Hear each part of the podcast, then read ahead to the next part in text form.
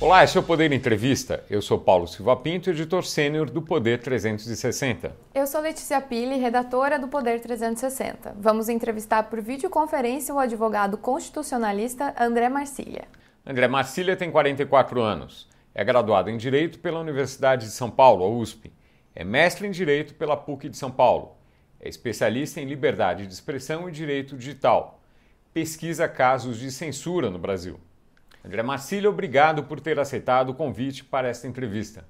Olá, Paulo, Letícia, é um prazer estar aqui com vocês, é uma honra esse convite, estou à disposição. Agradeço também a todos os web espectadores que assistem a este programa.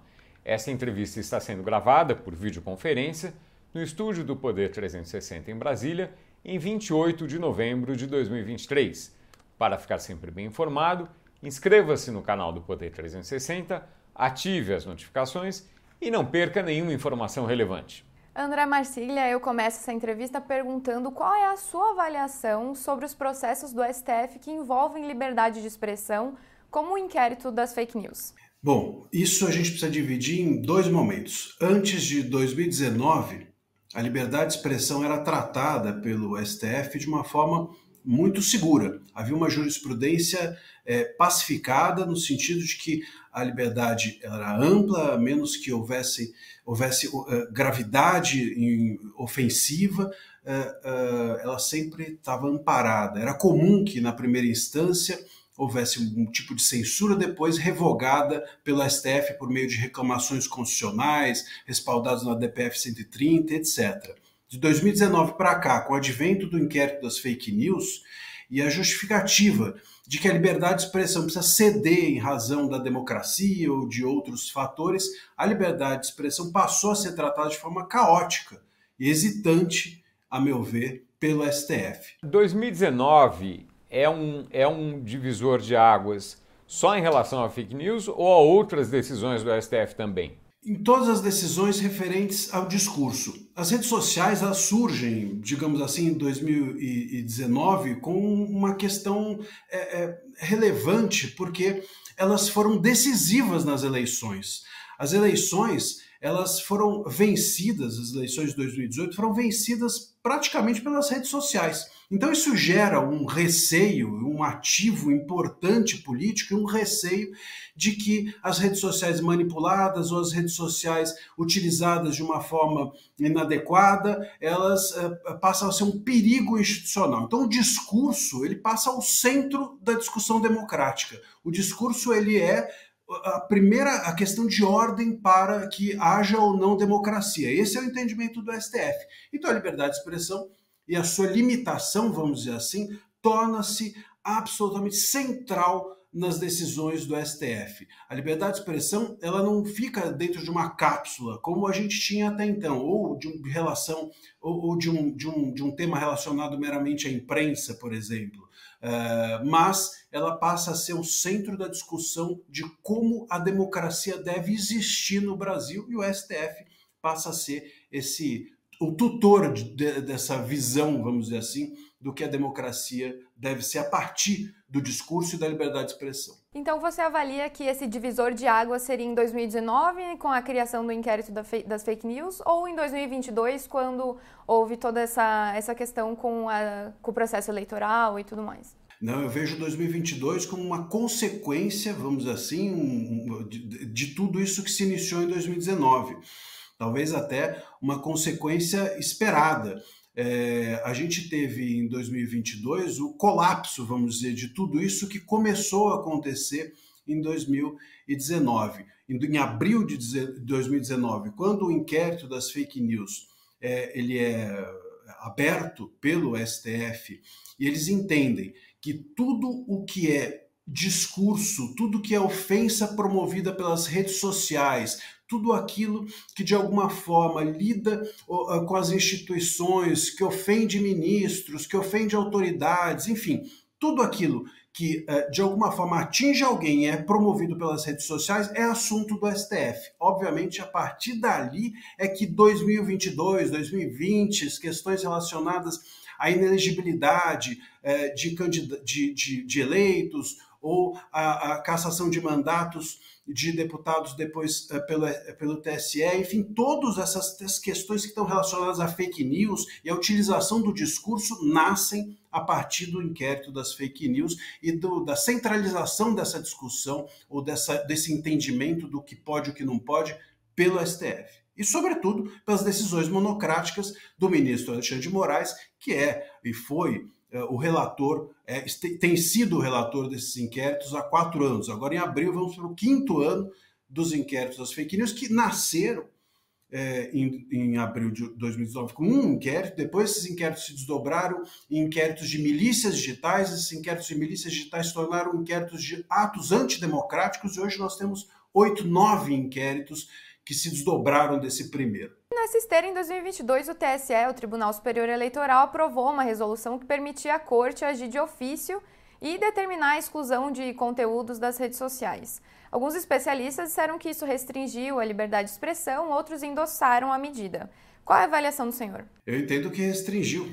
Sem dúvida alguma, restringe uh, a, a, partir do momento em que. Uh, na verdade, essa jurisprudência já vinha sendo uh, formada. Né? A gente tem que pensar que em 2021 né, houve a, a, cassação do deputado Francisquini, do, do, do, PL, justamente pela utilização de discurso uh, a, a, respeito de fake news, de urnas eletrônicas, etc. Essa jurisprudência foi sendo, digamos assim, alimentada pelo TSE, pelo STF, e em algum momento uh, eles começam a formalizar isso. Né? Hoje em dia, a gente tem, por exemplo, o PL das fake news uh, o PL 2630, chamado de fake news, ou mesmo essas resoluções do TSE, mesmo contribuições que o próprio uh, TSE quis fazer ao PL das fake news em outubro de 22, tudo isso é, tem de alguma forma é, um, um, um, é resultado, digamos assim, de uma jurisprudência que vem sendo criada ao longo do tempo. Nada brotou do, do chão é, impunemente, vamos dizer. É, essa resolução ela surge como resultado de uma jurisprudência mais agressiva do TSE e do STF, no sentido de limitar o discurso de candidatos, limitar a imunidade parlamentar, restringir que as pessoas eh, digam a ou B que não seja para promoção de determinados valores que eles entendem como democráticos e etc, etc. Sem dúvida, isso é uma limitação, Letícia, porque a partir do momento em que eu digo você pode falar, você pode ter liberdade de expressão, no entanto, essa liberdade precisa ser em favor desse valor, e esse valor, quem diz o que ele é, sou eu, o juiz, isso sem dúvida alguma é um perigo e restringe a liberdade de expressão. O CNJ, o Conselho Nacional de Justiça, derrubou perfis de magistrados nas redes sociais em 2022. As condutas dos magistrados incluíam divulgação de atos contra o então presidente eleito Lula, críticas uh, uh, uh, a ministros do STF e postagens irônicas sobre os ataques de 8 de janeiro. Esse tipo de decisão restringe a liberdade de expressão pública ou se enquadra na atuação administrativa de fiscalização do judiciário? Restringe, Paulo. Olha, o CNJ ele continua, na verdade, fazendo isso, né? É, seja uh, com advertências, né, censuras, ao, censuras no sentido de advertência aos juízes, seja com, caça, com cassação, com é, derrubada de perfil, perfis, é, ou mesmo uh, com punições, às vezes, mais graves a magistrados. Né? Nós tivemos, inclusive, magistrados que foram aposentados pelo CNJ do, durante esse período. É, o, que, o que a gente pode é, perceber, a meu ver, é que o CNJ confunde a LOMAN, que é a lei orgânica da magistratura, e que é, limita a a, a, a, atuação político-partidária do magistrado, ou seja, impede que ele fale fora dos autos, impede que ele um, possa se filiar a um determinado partido, ou possa publicamente defender um determinado candidato, determinado um, político ou determinado partido. Isso tudo a Lomã proíbe. E isso tudo deve ser proibido mesmo, porque o magistrado não pode ter lado. Agora, a manifestação política, a manifestação do, da sua ideia, da sua concepção subjetiva do que é ou deve ser a política ou a democracia, isso a Lomã ou qualquer lei não pode restringir ao magistrado Porque a liberdade de expressão está na Constituição e a Constituição também está acima de qualquer outra lei que regule a, a, as falas dos magistrados. Os magistrados também têm direito à liberdade de expressão. Então a Lomã ela deve restringir atividades partidárias, mas não restringir falas ou discursos ou entendimentos políticos dos magistrados. Essa confusão tem havido sim no SNJ e em nome disso magistrados têm tido sim a sua liberdade de expressão cerceada eh, há muito tempo e ainda agora. Eh, esses dias mesmo, eh, na, nas semanas passadas, houve uma nova uh, pena de censura do CNJ a um magistrado que se manifestou politicamente com memes. Veja, com memes políticos sobre política e não sobre um candidato ou não sobre um partido. Isso é um entendimento errado, a meu ver, do CNJ. Só para entender uma coisa, em muitas empresas há restrição a seus funcionários de manifestações em redes sociais, porque se entende que, é, que a imagem deles não é dissociada da imagem da empresa, sendo que eles são muito associados à empresa. Uh, uh, isso não, não seria semelhante no caso dos magistrados? Não deveria haver alguns limites ou não? Não deveria ter limite para ninguém? Seria é bem semelhante, sim, Paulo. É uma ótima pergunta. Isso muitas vezes as pessoas fazem essa associação como se fosse natural. Então, dentro do ambiente do trabalho, as pessoas são punidas porque se manifestam desta ou daquela maneira. Está errado. Isso fere a Constituição. Veja, uma coisa é eu trabalho no mercado X, eu vou lá no perfil do mercado X e escrevo a minha opinião política em nome do mercado X. Ou eu, com a camisa do mercado X, digo: olha, eu voto nesse ou naquele, ou eu tenho essa ou aquela opinião política, eu sou isso ou aquilo, gosto deste ou daquele, com o chapéu ali do mercado mercado X. Isso é irregular, claro, eu estou ali em nome, eu estou falando, é quase uma fala institucional.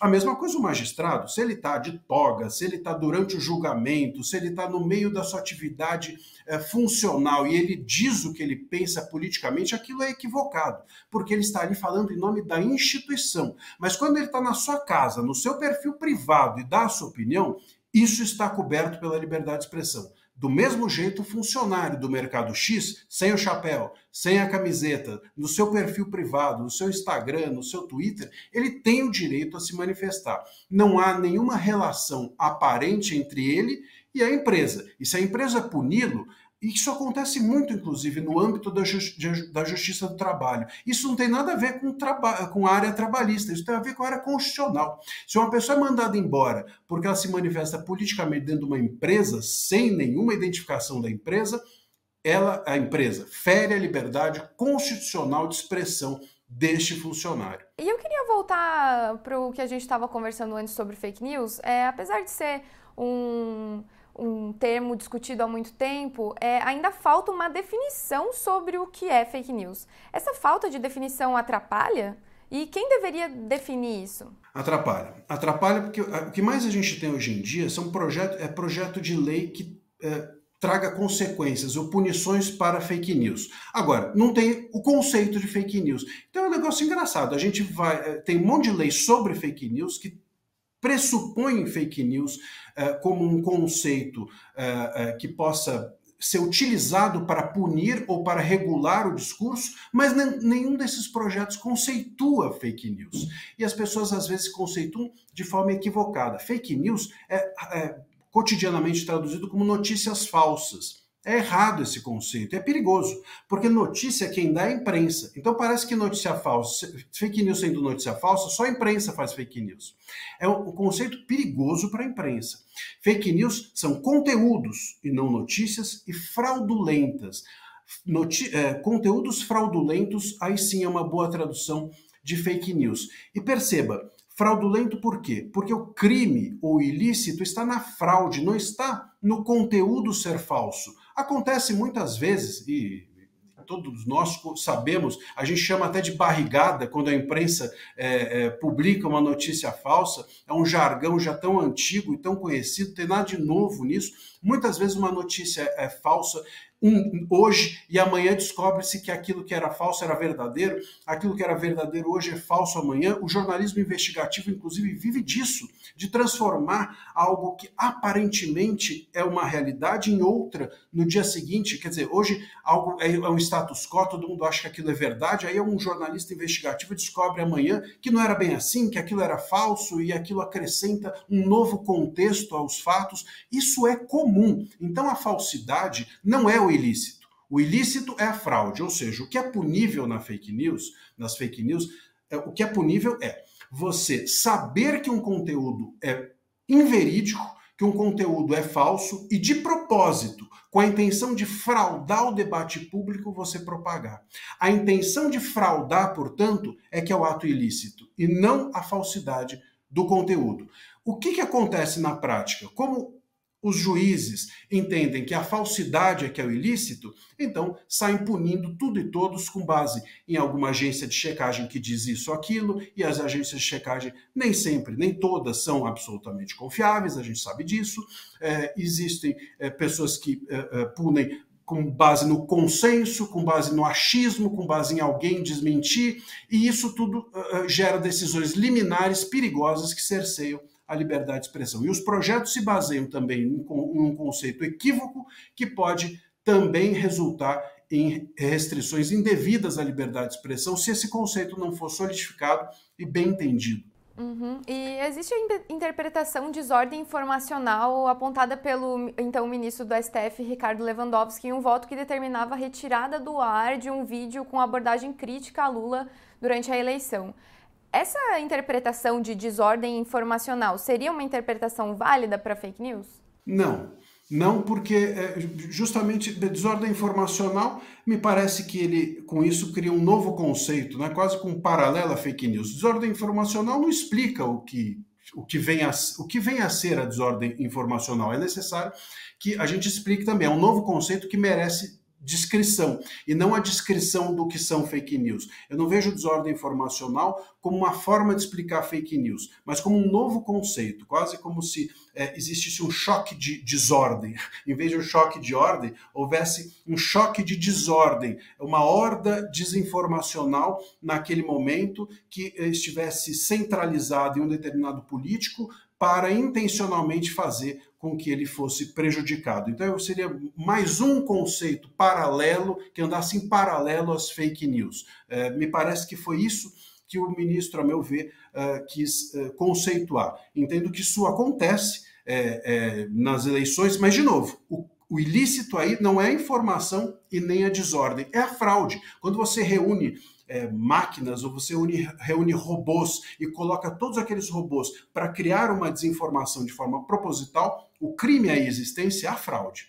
Quer dizer, a fraude uh, seria uh, uh, algo suficiente para uh, estar no lugar de fake news e de desordem informacional também, é isso? Entendo que sim.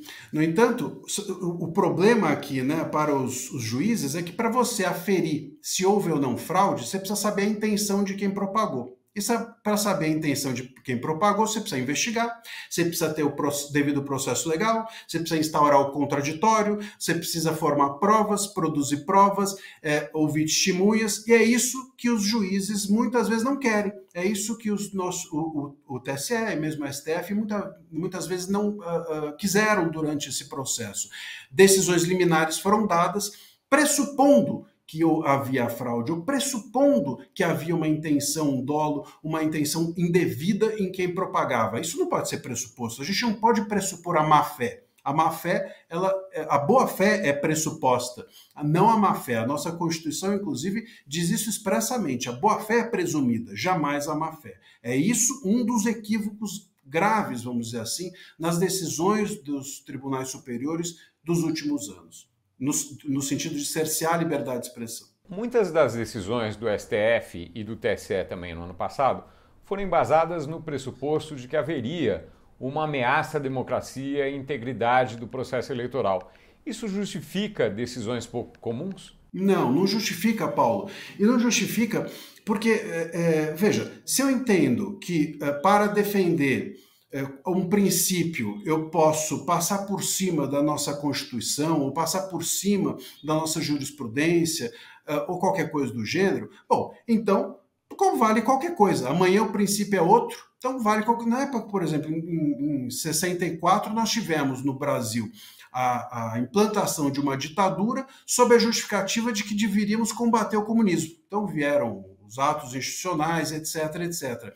É muito perigoso a gente justificar em abstrato um, um, a passar por cima de leis. As leis servem justamente para conter aquilo que, esse, que essa defesa que a defesa dos princípios visa. Se a ideia, por exemplo, dos tribunais superiores era ou foi defender a democracia, bom, a gente precisa acreditar que a nossa Constituição seja suficiente para a defesa da democracia. Senão, o problema é da Constituição, ou o problema é da nossa democracia. Óbvio que eu não posso acreditar que eu posso passar por cima da nossa Constituição para defender seja qualquer coisa que for. É, é necessário que nós entendamos a nossa Constituição como um instrumento suficiente para a defesa da democracia. Senão, em nome de eh, evitarmos um arbítrio, nós criamos outro. Nos julgamentos do 8 de janeiro, houve críticas sobre os votos iguais do ministro relator, que considerou os crimes cometidos pelos réus como de natureza multitudinária. Há também questionamentos sobre tramitação em última instância.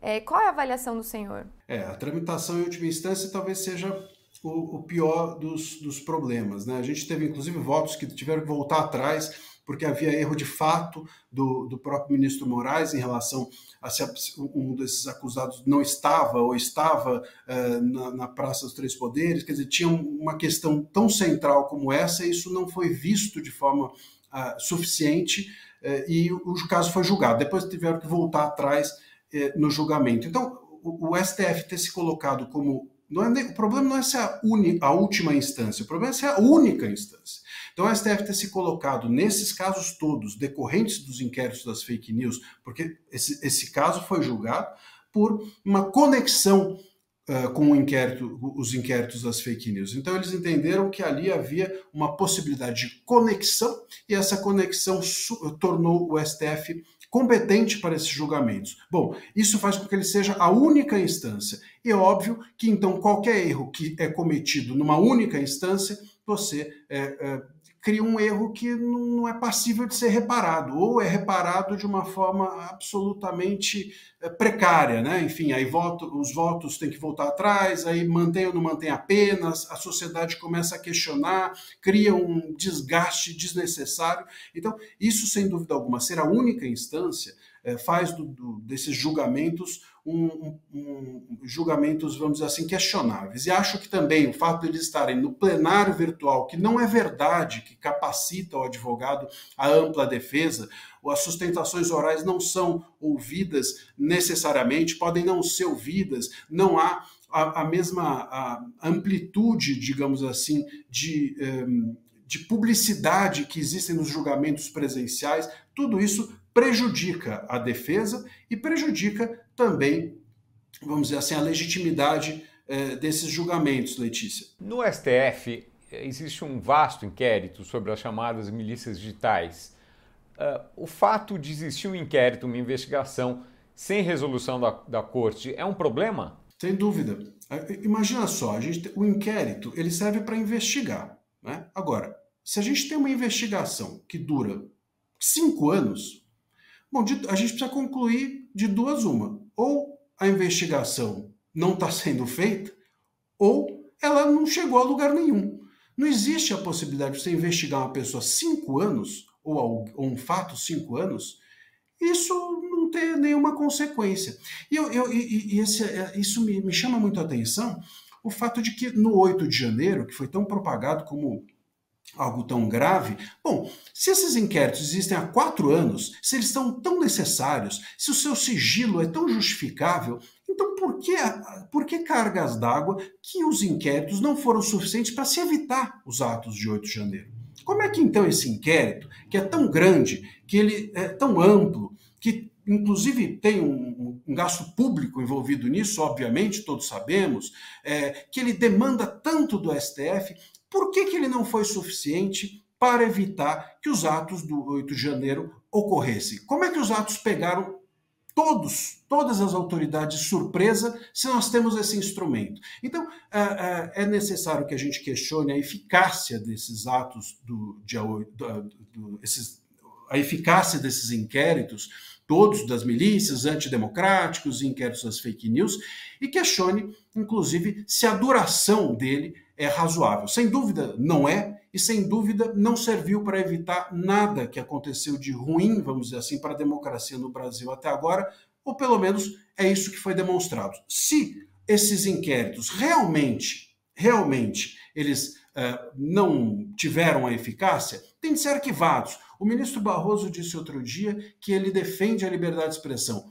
Poxa, ministro Barroso, se defende de fato a liberdade de expressão, se é essa a intenção dele, dele como presidente da corte, arquive os inquéritos. Ele pode fazer isso. Ele é presidente do STF, ele pode arquivar os inquéritos, arquive os inquéritos. Ou então, abra os inquéritos e mostre a nós tudo aquilo que, nós, que, que nos poupou essas investigações. O que não dá para seguir em sigilo durante tanto tempo sem qualquer tipo de prestação de contas à sociedade. E falando sobre a relação do STF com o Congresso, a gente está vendo essa relação subir a tensão há, há alguns meses, com o julgamento sobre porte de drogas, aborto, marco temporal e agora com a PEC que limita os poderes do STF. O senhor já escreveu em um artigo que o Congresso está correto em delimitar o poder do Judiciário. Por quê? Veja, uh o Congresso ele tem de limitar o poder do STF se o STF invade o poder do Congresso. Então a questão é de cada um na sua, cada um no seu quadrado, como dizia as, as, como dizia o cancioneiro popular. A gente tem é, a necessidade do Congresso discutir pautas abstratas e do, uh, do, do STF discutir pautas concretas. Então vamos lá. Ah, o aborto é uma questão. Vamos pegar o aborto como exemplo. Quem discute se o aborto deve ou não ser descriminalizado é o Congresso. Se o Congresso discute e decide que na segunda semana, ou na terceira semana, ou na quarta semana, enfim, que a partir do dia X é, o aborto é, é, pode ser ou não criminalizado.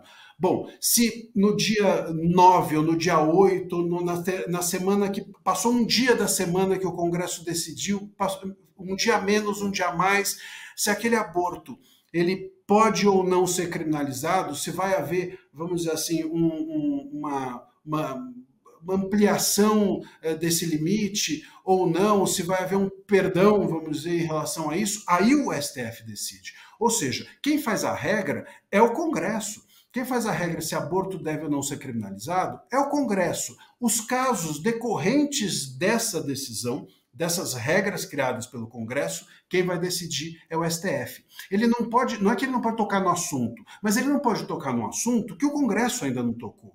Isso é uma prerrogativa do Congresso. Então, quando o Congresso puxa, limita os poderes do STF no sentido de pedir de volta aquilo que lhe foi tomado, a pauta das discussões de interesse público nacionais, isso é, é entendo como correto, simplesmente porque essa é uma função do Congresso. Ele precisa tomar de volta aquilo que lhe foi, de alguma forma, tirado. E o STF precisa entender que isso é legítimo. Ele não pode querer simplesmente ter mais força que os demais poderes. A democracia é formada assim, pelo, por um sistema de freios e contrapesos que a gente fala, que é a capacidade dos poderes frearem abusos dos demais poderes e se contraporem a esses poderes no sentido de lhes fazer oposição, de criar um contraponto, de fazer com que eles não existam sozinhos ou tenham mais visibilidade ou protagonismo que os outros. Nos aproximando do final da entrevista, há algum tema que não tenha sido perguntado aqui que o senhor queira comentar? É, olha, Paulo, é, não, eu acho que foi,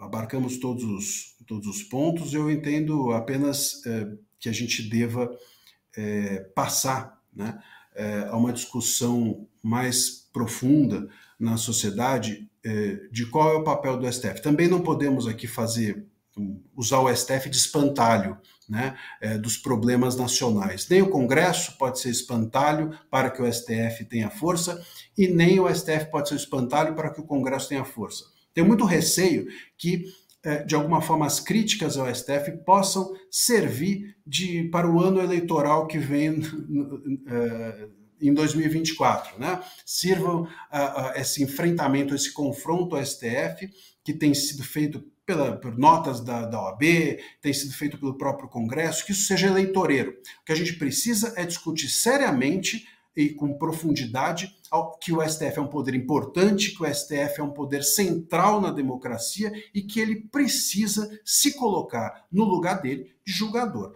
Isso tem de ser é, discutido, até os abusos têm de ser é, expostos, têm de ser denunciados, mas o papel do STF é importante e não pode servir de mero cabo eleitoral para também os políticos é, no ano que vem se valerem ou se conseguirem se eleger com essa pauta. Não, é uma discussão técnica que tem de ser feita com seriedade pela sociedade.